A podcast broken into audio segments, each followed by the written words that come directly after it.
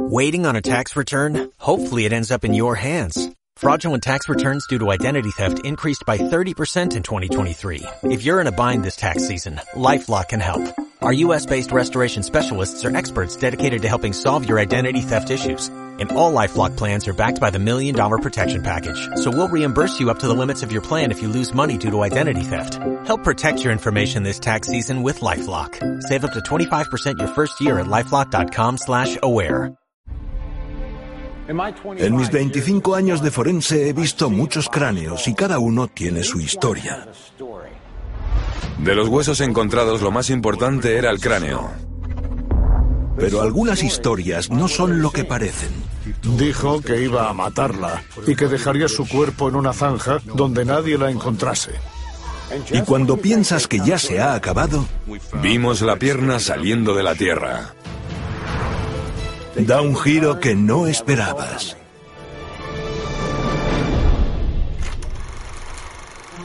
Me crié en una funeraria. Para mí, estar cerca de cadáveres es algo normal. Durante los últimos 25 años he sido el forense del condado de Dauphin, Pensilvania. He realizado unas 3.000 autopsias. Dicen que todo el mundo tiene una historia que contar. Yo digo que todos los cuerpos tienen una historia que contar. Mi trabajo es escucharlas. La voz de los muertos.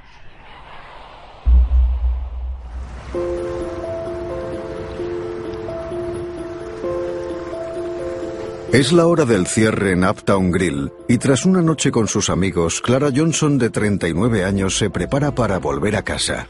Vale, nos vemos. Clara estaba esperando un taxi, pero este nunca llegó. Dos personas de la zona que van al mismo sitio que Clara se ofrecen a llevarla. ¿Esperas a alguien, guapa? Pues, ¿podría llevarme? ¿Cómo te llamas? Clara. ¿Clara? ¿Sí? Sí, sube. ¿Dónde vives? Justo aquí. Gracias, chicos. El conductor deja a su amigo Hasta mañana, Joey. y Clara da por hecho que ella es la siguiente. Mi casa está ahí. Pasó por delante de su casa, donde ella quería bajarse. Siguió conduciendo. ¿Te has pasado mi casa? ¿Puedes dar la vuelta? Entró en pánico, pensó que algo iba mal. Dijo, llévame de vuelta al bar.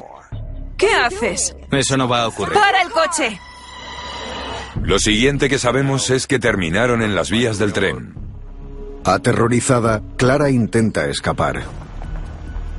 Cuando salió de la carretera principal, ella saltó del coche. ¡No! ¡Déjame salir! No vas a salir del coche. Y el hombre salió del coche y comenzó a golpearla en la cara. Golpe tras golpe. El atacante de Clara le golpea con una botella de cerveza. Luego saca un cuchillo y le tapa la boca con cinta adhesiva. La arrastró por el terraplén y después la ató. Le agarró la camisa, se la rasgó y luego empezó a quitarle la ropa. Le desabrochó los pantalones y finalmente la violó. Estate quieta.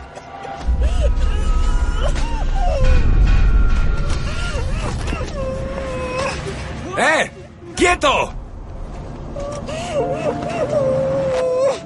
El trabajador de seguridad del ferrocarril que había estado revisando las vías llegó al lugar. El atacante sabe que le han visto y huye. Estaba atada con una cinta adhesiva en la boca. La habían golpeado brutalmente. Fue realmente una escena muy triste.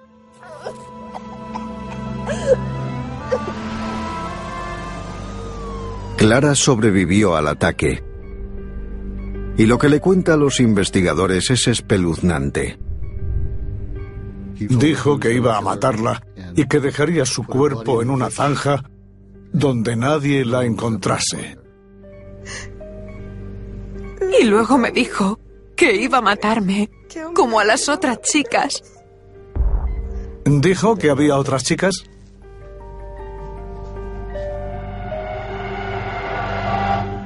Al parecer ya lo había hecho antes y teníamos que encontrar a las otras víctimas. La violación de Clara Johnson de repente se convierte en un intento de homicidio. Los investigadores tienen que consultarlo con el forense del condado de Dauphin, Graham Hetrick. Vale, te quiero. Dejé a mi hija en la escuela y recibí la llamada de mi ayudante. Sí, soy Graham. Me contó lo de la violación y el brutal ataque a Clara Johnson. Pasé de este feliz momento a oír un crimen horrible. Tenía cinta adhesiva, un cuchillo, una cuerda. Prácticamente era su equipo de trabajo para poder elaborar su fantasía de control. ¡Cállate! Le gustaba que esa pobre mujer estuviera allí golpeada y sangrando y a la espera de su muerte. Se trata de un individuo muy frío, sociopático. ¿No te alegras de conocerme? Y los investigadores le cuentan a Graham algo muy revelador. Curiosamente, en el espejo retrovisor había un colgante. Pienso que ese colgante perteneció a otra víctima. No es raro que un individuo que comete este tipo de crímenes conserve algo importante de una víctima anterior. Se llama trofeo. Normalmente cuando me llaman es porque alguien ha muerto. Esto fue un poco distinto. Primero tuvimos que demostrar que se había cometido un crimen. Las autoridades rastrean la matrícula del coche. Pertenecía a Joseph Miller. Vale, estoy de camino. Los investigadores localizan a Joey Miller, pero no se rinde fácilmente. Vamos, Joey, no tienes escapatoria. Tras seis horas en un callejón sin salida, es arrestado por la violación y la agresión a Clara Johnson. Han detenido al sospechoso. Me enteré de todas estas cosas por el investigador. Me enteré de que Joey llevó a cabo la violación y que dijo que la mataría como hizo con las otras chicas. Todo indicaba que Joey era un asesino. El detective Tom Brennan visita a Joey Miller en la cárcel. Ahora, Joey, fui a la celda y le dije, señor Miller, sé que esta no es su primera vez. Sabemos que has matado a otras mujeres, Joey.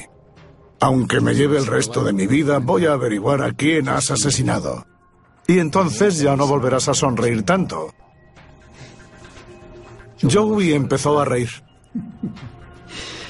Ah, las tiré. Les arrojé como si fueran basura. Me volverás a ver, Joey. No tienes nada en mi contra. Joey afirma que ha matado a otras chicas, pero Graham y los investigadores tienen que demostrarlo. Todo dependía de nuestra capacidad para encontrar los cuerpos. Si no lo hacíamos, lo único que teníamos era un hombre acusado de violación y asalto. Es difícil saber cuál habría sido la condena. Creo que entre 10 y 20 años. Pero a su edad sería aún un hombre joven cuando le soltasen y sabíamos que eso no podía ocurrir. Si Joey tenía otras víctimas, ¿dónde estaban? Se cree que Joey Miller llevó a esas mujeres a zonas que él conocía. Sabíamos que el vertedero de Swatara Township era una zona que había frecuentado. Las tiré como si fueran basura. Toda la comunidad lo conocía. Se referían a él como el chatarrero, un individuo que recoge de la basura lo que cree que merece la pena. Chatarra. El vertedero está a poca distancia del lugar en el que Joey atacó a Clara. Creo que fue por el hecho de que la mayoría de la gente no volvía por allí. El vertedero estaba cerrado. Joey lo conocía y fácilmente pudo esconder un cuerpo. Graham y los investigadores no tienen otra opción. Tienen que excavar todo el vertedero. Lo primero que se hace es inspeccionar la zona, porque las buenas escenas del crimen comienzan con una correcta inspección, ya que lo que tienes que hacer es establecer cuál es la escena del crimen. El equipo de crisis se compone de agentes de nueve departamentos distintos. Y esos agentes llegaron junto con los perros policía. Rastrearon todo el vertedero. Era una zona muy difícil de rastrear, principalmente por la vegetación. Mucha hiedra y zumaque venenoso, cosas así. Pero no podías ver fácilmente las alteraciones del terreno y decir, ahí está la tumba, porque no eran fáciles de identificar, ya que el terreno del vertedero se había removido una y otra vez. Tenías que observar si había alguna capa superior consistente. O sea que tenías que fijarte en si había cambios en la capa superior. Establecimos una zona de búsqueda y nos colocamos en línea recta con una distancia de un brazo entre persona y persona. Íbamos avanzando y si veíamos algo, daba igual lo que fuera, decíamos, parad. Y toda la línea se tenía que parar. Se analizaba lo que era, si era una piedra, una cuerda, un hueso.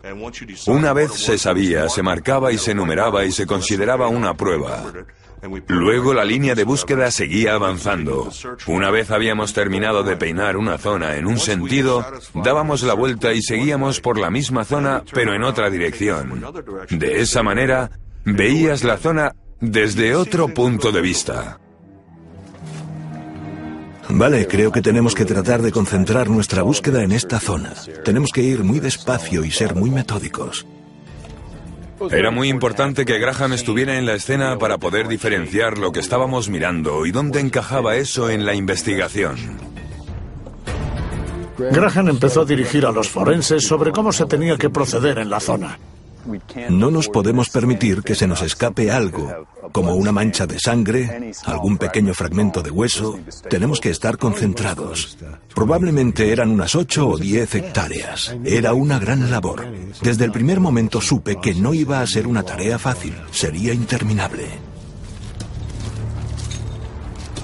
Miraba las ramitas, las hojas. ¿Estaban movidas? ¿Aplastadas? Buscábamos algo que estuviese amontonado. Y teníamos que mirar debajo. También miramos debajo de un montón de neumáticos y madera. Trabajamos muy duro.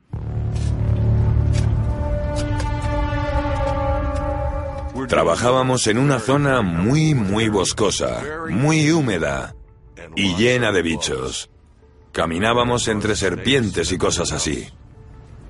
No sabíamos lo que nos encontraríamos, así que por eso tuvimos que establecer un área de patrones de búsqueda y observar la escena en su conjunto. Era como buscar una aguja en un pajar. Finalmente encuentran algo. ¡Hueso!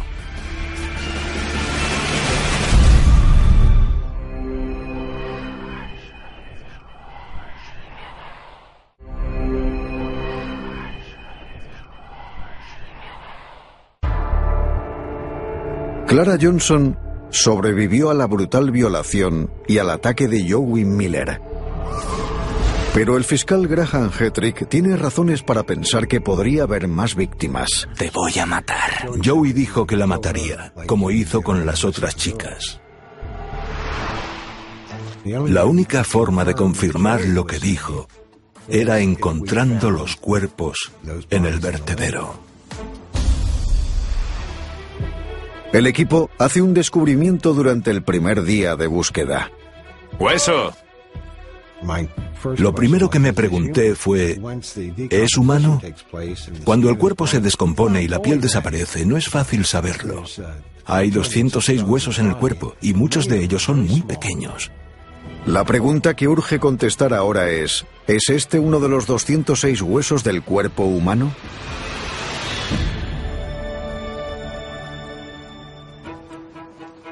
Bueno, es demasiado ligero. Creo que se trata de un hueso de mapache. La búsqueda fue larga y ardua. Hasta el punto que fue el caso más difícil en el que había trabajado en cuanto a energía, tiempo y esfuerzo. El equipo necesita un nuevo plan, una manera de centrar su búsqueda. Sabíamos que Joey hacía trabajos de techador. Era uno de sus trabajos esporádicos. Graham sospecha que Joey podía haber arrojado a sus víctimas junto a su basura en el mismo lugar. Quiero que centremos nuestra búsqueda en escombros de construcción como tejas, madera, pizarra, pladur, cosas de esas. Chicos, centrémonos solo en escombros de construcción, madera, tejas, pizarra. Fue un infierno para el equipo despejar ese terreno. Todo lo que se tocaba tenía que hacerse muy despacio, meticulosamente, y todo tenía que ser documentado. Al final, encuentran algo que no augura nada bueno. Había una pila de madera vieja y tejas y un asiento de coche en la parte superior.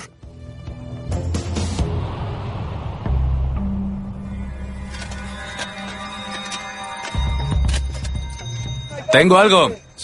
Alguien gritó que allí había otro hueso. Tras encontrar un hueso de animal, temía que volviera a ocurrir lo mismo. ¿Qué tenemos? Oh. Pero esta vez, Graham sabe perfectamente de lo que se trata. Se dieron cuenta de la realidad. Teníamos un cráneo.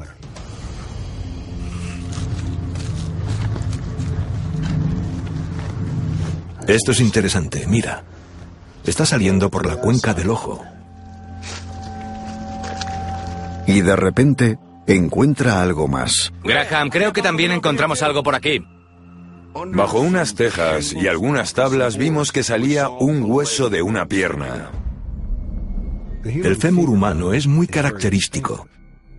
Es el hueso más largo del cuerpo.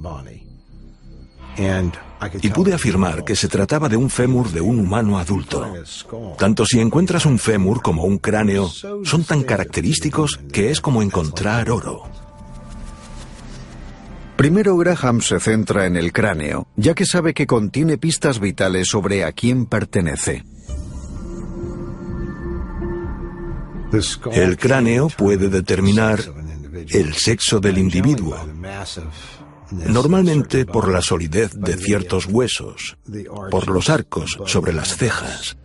Bien, la descomposición está avanzada, pero aún podemos ver el arco supraorbital, esta cresta justo encima de la cuenca del ojo. Parece que se trata de una mujer. El equipo encuentra más huesos, pero algunos son mucho más pequeños que el resto. Una de las cosas más raras que encontré en ese lugar fueron los restos fetales en el cuerpo de la mujer.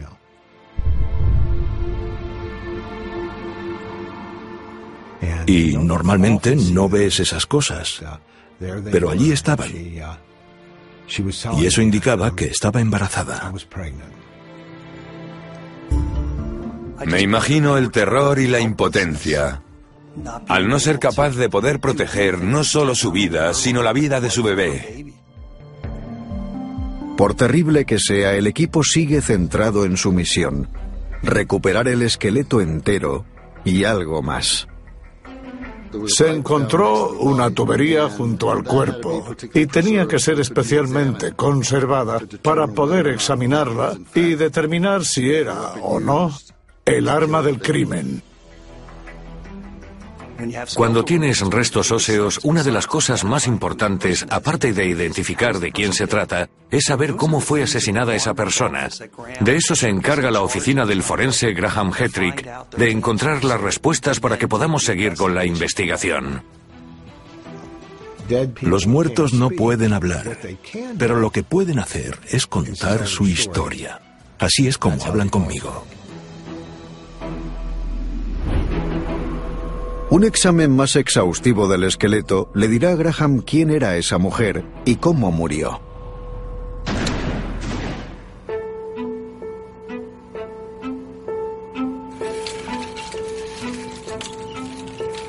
No había tejido en los huesos. La descomposición estaba muy avanzada. En realidad solo quedaba el esqueleto. Así que por lo menos llevaba allí un año. Pero hay una forma de saber cuánto tiempo llevaba el cuerpo enterrado. Había una planta creciendo a través de la cuenca de uno de los ojos. Y eso podía ser importante porque todo tiene sus tasas de crecimiento, desde el pelo a las plantas. Graham tuvo una brillante idea. Se podría datar ¿La planta? La vegetación mide unos 13 centímetros de largo. Un botánico identificó el tipo de planta que era. Chris, ¿puedes venir y hacerle una foto a esto? Y estudió la tasa de crecimiento de la planta.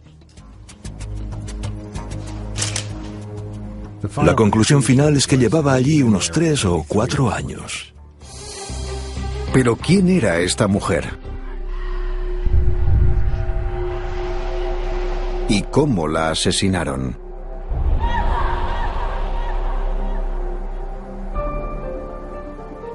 Solo el cráneo es una gran fuente de datos.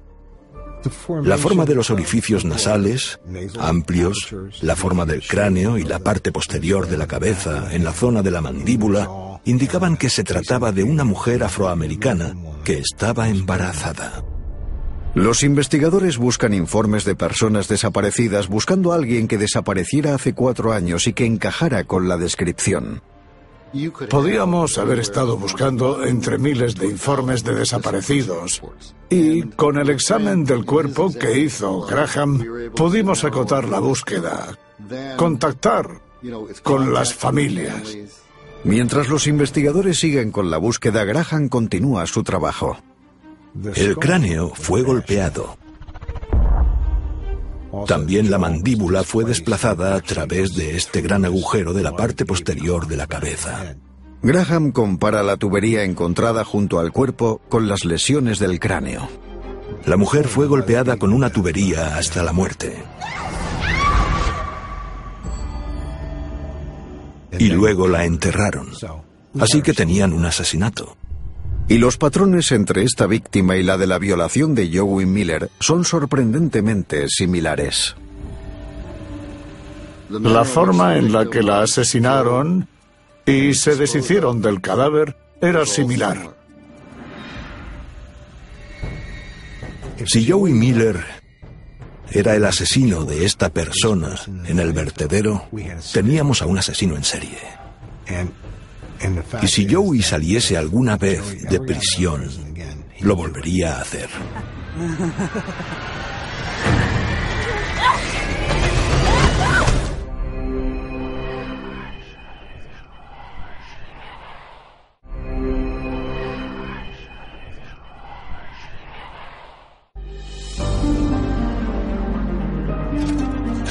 Tras buscar en el vertedero y encontrar los restos de una mujer que había sido golpeada en la cabeza hasta la muerte, el forense Graham Miller cree que el violador Joey Miller podría ser un asesino en serie. Esa semana fue un continuo ir y venir con pruebas del vertedero a la morgue. Mientras continúa la excavación, Graham descifra los restos encontrados. Al final de la semana ya sabía que se trataba de una mujer afroamericana, embarazada, y que había sido golpeada hasta la muerte. ¡Socorro! ¡Ayuda! Lo que teníamos que hacer ahora era identificar a esa mujer. Una planta encontrada en el cráneo le dice a Graham que la mujer ha estado desaparecida unos tres o cuatro años. Empezamos a buscar personas desaparecidas durante ese periodo de tiempo, lo que nos daba una pista sobre dónde teníamos que mirar.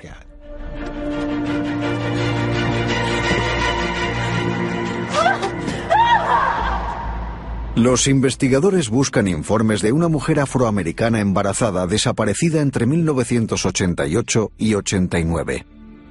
Desaparecen mujeres todos los años. Algunas de las desapariciones se denuncian, otras no.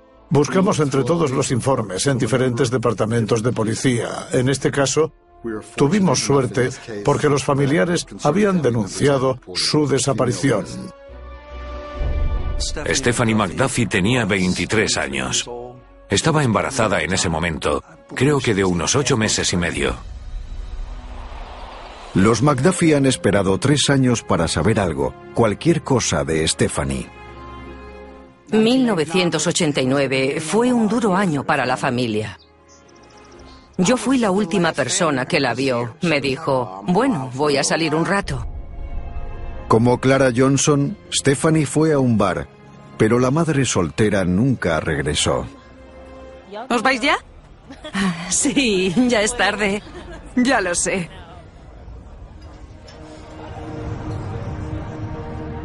Le rogamos a Dios que nos la devolviera o que nos mandara una señal para saber que estaba bien.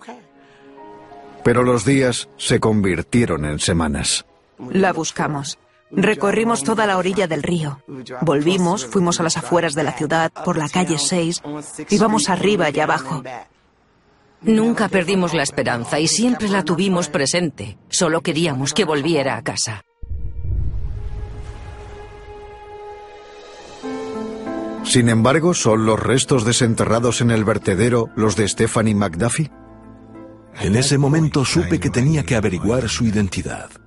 Graham toma moldes de los dientes con la esperanza de que los registros dentales puedan identificar los restos. Mientras espera, se le ocurre una idea. Decidí hacer una reconstrucción facial, porque así a lo mejor podríamos obtener alguna identidad. Tuve que reconstruir y conectar el cráneo para que tuviera solidez y luego puse unas marcas en la cara. Gracias. Empiezas a añadir los músculos con arcilla y te aseguras de que cubren las marcas.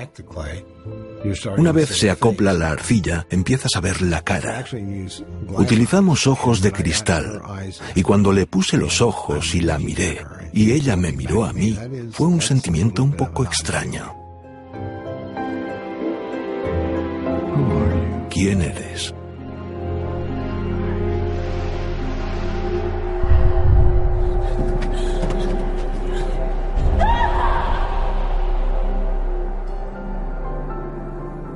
Los investigadores comparan la imagen de la reconstrucción facial de Graham con una fotografía de Stephanie McDuffie. Encontraron una imagen que se asemejaba a mi molde de arcilla. Cuando llegaron los registros dentales, coincidían. Con esto y la reconstrucción, ahora Graham sabía exactamente a quién tenía delante. Con una certeza médica razonable, teníamos a Stephanie McDuffie.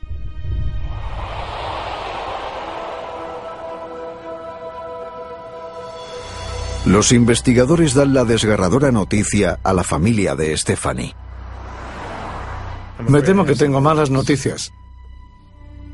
Recibir esa llamada de un detective en la que afirmaba que creían que habían encontrado los restos de mi hermana. Y hemos identificado a Stephanie. Creo que en ese momento me vine abajo. Fue una experiencia terrible para la familia, pero también cerraron ese capítulo porque hasta entonces no se dieron cuenta de lo que había sucedido. Se llevó la incertidumbre, pero no se llevó el dolor.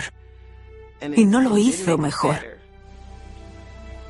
Está muerta. ¿Quién quiere oír eso y cómo destroza eso a sus queridas hijas? ¿Cómo les dices que su madre no va a volver? Pensar que hay otras víctimas motiva aún más a los investigadores en el vertedero. De hecho, nunca abandonaron el lugar. Se quedaron allí trabajando. Literalmente removieron cada centímetro de tierra. Estaban de rodillas examinando la basura, intentando encontrar huesos. El equipo de crisis había estado una semana en el vertedero y justo cuando se preguntaban si se les había acabado la suerte, hubo otro crucial hallazgo.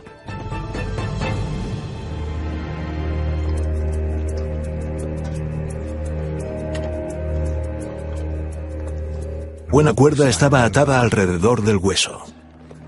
Parecía que habían atado a la víctima y quizá la cuerda se utilizó para arrastrarla hasta esa zona. Teníamos nuestra segunda víctima. Vale, pongamos esto en una bolsa. Era parecido a la agresión de Clara Johnson, que fue arrastrada a un lugar determinado. Ahora el equipo se centra en los alrededores. Sospechan que están en el perímetro de otra fosa poco profunda. Tras excavar y cuando empiezas a ver esa costilla o el húmero, piensas, es ese. Cuando encontrábamos un hueso, lo catalogábamos. Sabíamos que no íbamos a encontrar los 206 huesos, pero podríamos encontrar los suficientes para contar la historia. Tras buscar en todo el vertedero, al equipo le falta la pieza clave del puzzle. No había cráneo. Teníamos que averiguar quién era esa persona, pero era especialmente difícil porque no teníamos el cráneo. Llevaron los huesos a la morgue donde Graham empezó su trabajo.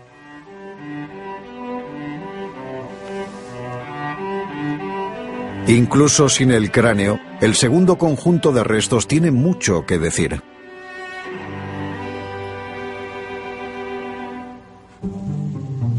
La tabla de huesos nos ayuda en primer lugar a saber qué huesos tenemos y cuáles no. Es una buena mesa de trabajo para juntar las piezas. Graham se fija en otra parte del esqueleto para saber si se trata de un hombre o de una mujer. Las caderas de la mujer están hechas para el parto. Incluso sin cráneo, por la faja pélvica, pudimos afirmar que se trataba de una mujer.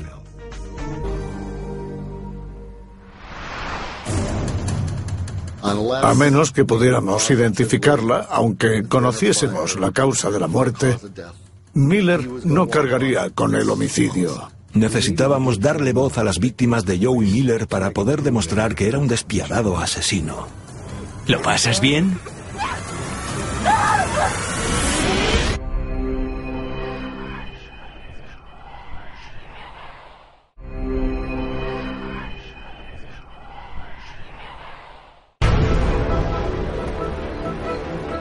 El forense Graham Hetrick y su equipo han descubierto dos conjuntos de restos óseos en un enorme vertedero. Creen que son víctimas de Joey Miller. Expresó su intención de matar a alguien y dijo que ya lo había hecho antes, así que sabíamos que teníamos a un asesino. De ninguna manera queríamos que Joey volviera a pisar la calle.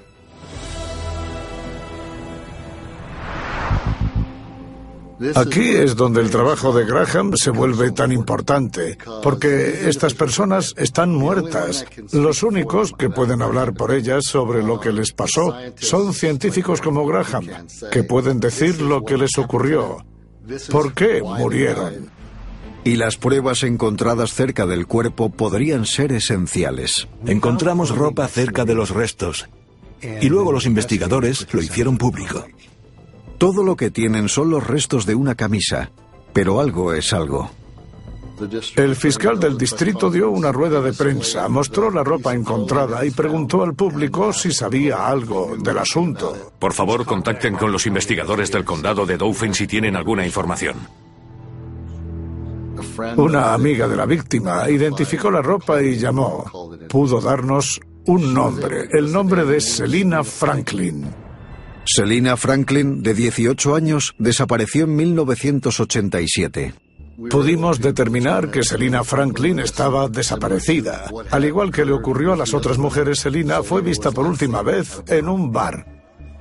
Ahora teníamos a otra joven mujer negra. Estaba atada. Fue asesinada y enterrada en una fosa poco profunda.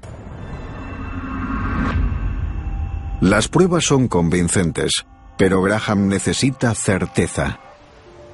Necesitábamos a Graham, ya que no teníamos el cráneo, para poder determinar con suficientes pruebas forenses que era Selina Franklin. Sin el cráneo es más difícil identificar al individuo, pero no es imposible. Graham realiza una búsqueda exhaustiva de archivos médicos de Selina. Cuando ingresó en el hospital por un traumatismo en el hombro, descubrimos que había una radiografía. La radiografía muestra la clavícula de Selina y su omóplato. Ambos tienen daños visibles por una lesión anterior. Estudiándola supimos que había un vínculo probable para identificarla. Graham realiza radiografías de ambos huesos recogidos del vertedero. Encontré un radiólogo especializado en análisis de radiografías peri y post-mortem. Graham y el radiólogo trabajan todo el día comparando las radiografías. Había muchas, muchas radiografías, así que teníamos que ponerlas en la posición exacta. Fue un proceso muy tedioso. ¿Qué ves? Creo que aquí... Sí. Y no lo ves tanto aquí. Sí, pero aún lo ves, ¿no? Pero cuando obtuvimos el ángulo correcto, se podía ver que el patrón de hueso compacto en las radiografías post-mortem era como las del perimortem. Coinciden. En ese momento supimos que habíamos identificado a Selina Franklin.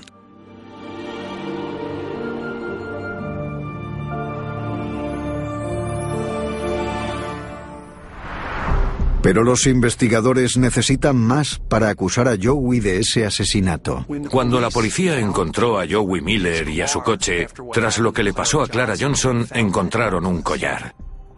Graham y el equipo sospechan desde hace tiempo que el collar pertenece a una de las víctimas de Joey. ¿Pero es de Selina?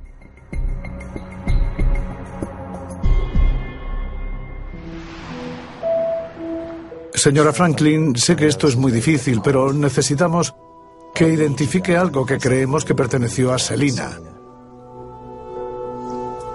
Vale.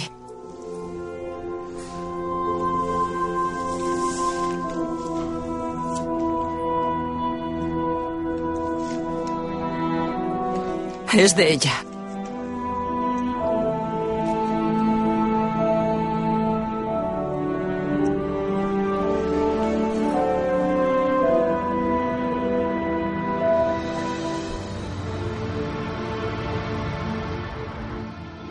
Teníamos esos puntos en común entre los tres casos. Una había sobrevivido, la segunda no. Pero todas hablaban de un comportamiento característico de Joey Miller.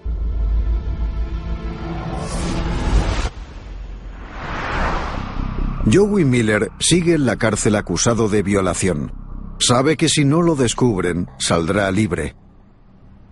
Pero no tiene ni idea de lo que le espera cuando el detective Brennan le hace una visita. ¿Qué tal, detective? Dije, bueno, Joey, hemos encontrado los cuerpos. Oh, ¿sí? Sí, Vale. dijo, de vez en cuando tengo el impulso de salir, llevar en el coche a una mujer negra, violarla y matarla. Me gustan grandes, llenas de vida. Y luego las mato. Y me deshago de ellas. Le pregunté, ¿de qué te ríes? Y él contestó, bueno, todo lo que te dije era mentira, nada es verdad. Me lo inventé todo. Era tremendamente astuto. El tipo de persona que te desespera. Vas a pudrirte aquí por lo que le hiciste a esas mujeres.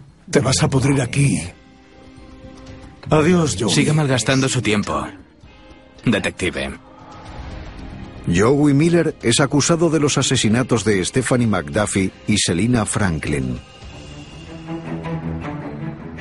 En ese momento supe que Joey pasaría en prisión el resto de su vida. Pero ahora, después de resolver los asesinatos, algo comienza a inquietar a Graham. Seguí pensando en un caso en el que había trabajado y en el que todo parecía coincidir con el modus operandi de Joey. Dos años y medio antes, en el mismo vertedero hicieron un macabro descubrimiento. Un tipo estaba caminando por la zona y vio una mano que sobresalía del suelo. Me llamaron y empecé a exhumar el cuerpo.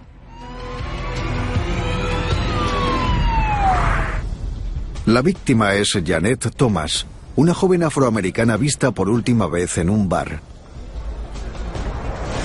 Por favor. Teníamos a alguien que había sido enterrada en una tumba clandestina, violada y golpeada. Desde luego parecía un asesinato de Joey Miller. Solo hay un problema. Ya hay otro hombre en prisión acusado por ese mismo crimen. Ya teníamos a William Kelly, que había sido condenado por el asesinato. En aquel entonces, William Kelly tenía 28 años. La violaste y la asesinaste. No, no lo entiendo. Desahógate. Admítelo. Había confesado el asesinato. Vale. Lo hice. La confesión es suficiente para condenar a Kelly, pero ¿puede la ciencia situarle a él o a Joey en el lugar de los hechos? En el ámbito de la ciencia lo que haces es tener instinto. Esto se convierte en teorías y luego tienes que probar esas teorías o ya no eres un científico. En el momento del asesinato, las pruebas de ADN eran rudimentarias y el ADN de la ropa interior de la víctima nunca se analizó. Gracias a Dios los forenses habían recogido y almacenado correctamente las pruebas. Michelle, ¿puedes enviar esto al laboratorio? Vamos a tener que analizar el ADN. Claro, Graham. Gracias. Las pruebas de ADN eran mucho más precisas y podías obtenerlas de una muestra mucho más pequeña, por lo que valía la pena intentarlo. ¿Pero coincidirá el ADN con Joey Miller o con el hombre condenado por el asesinato William Kelly?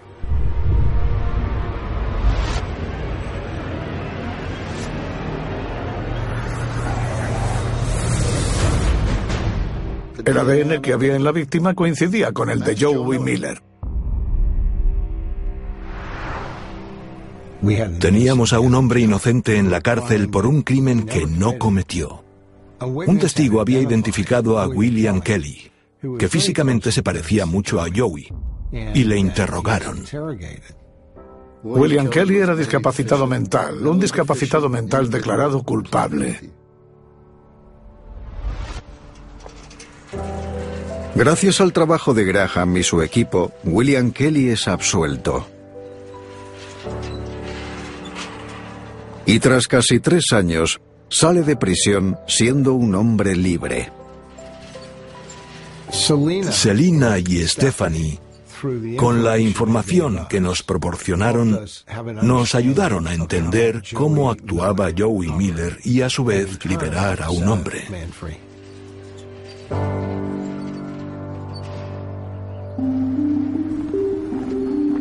En marzo de 1993, tras ser declarado culpable de la violación de Clara Johnson, Miller va a juicio por los asesinatos de Stephanie McDuffie y Selina Franklin. La única forma de poder unir estos casos y atribuírselos al mismo individuo fue gracias a las pruebas forenses recogidas, organizadas y analizadas por Graham. Intenté contar la historia de las víctimas y compararlas con lo que le pasó a la única que aún podía hablar. Y resultó que había un comportamiento característico que solo podía pertenecer a una persona. Los golpes, el estrangulamiento, que las arrastrase y finalmente las asesinase. Todo era parte de su comportamiento característico. Pero ¿podrán las pruebas circunstanciales ser suficientes para condenar a Joey Miller por asesinato?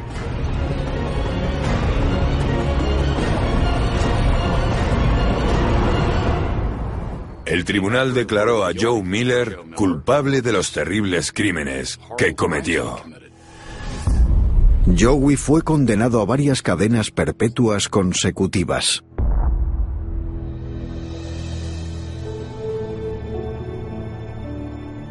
Se llevó mucho, y no solo de nuestra familia. Se llevó mucho de muchas familias. Stephanie era nuestro ángel de la guarda. La echo mucho de menos y sé que ella está siempre conmigo. Las mujeres hablaban conmigo a través de sus familias.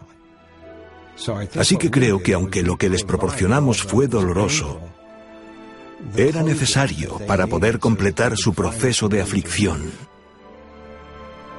Y para mí, eso es algo muy importante.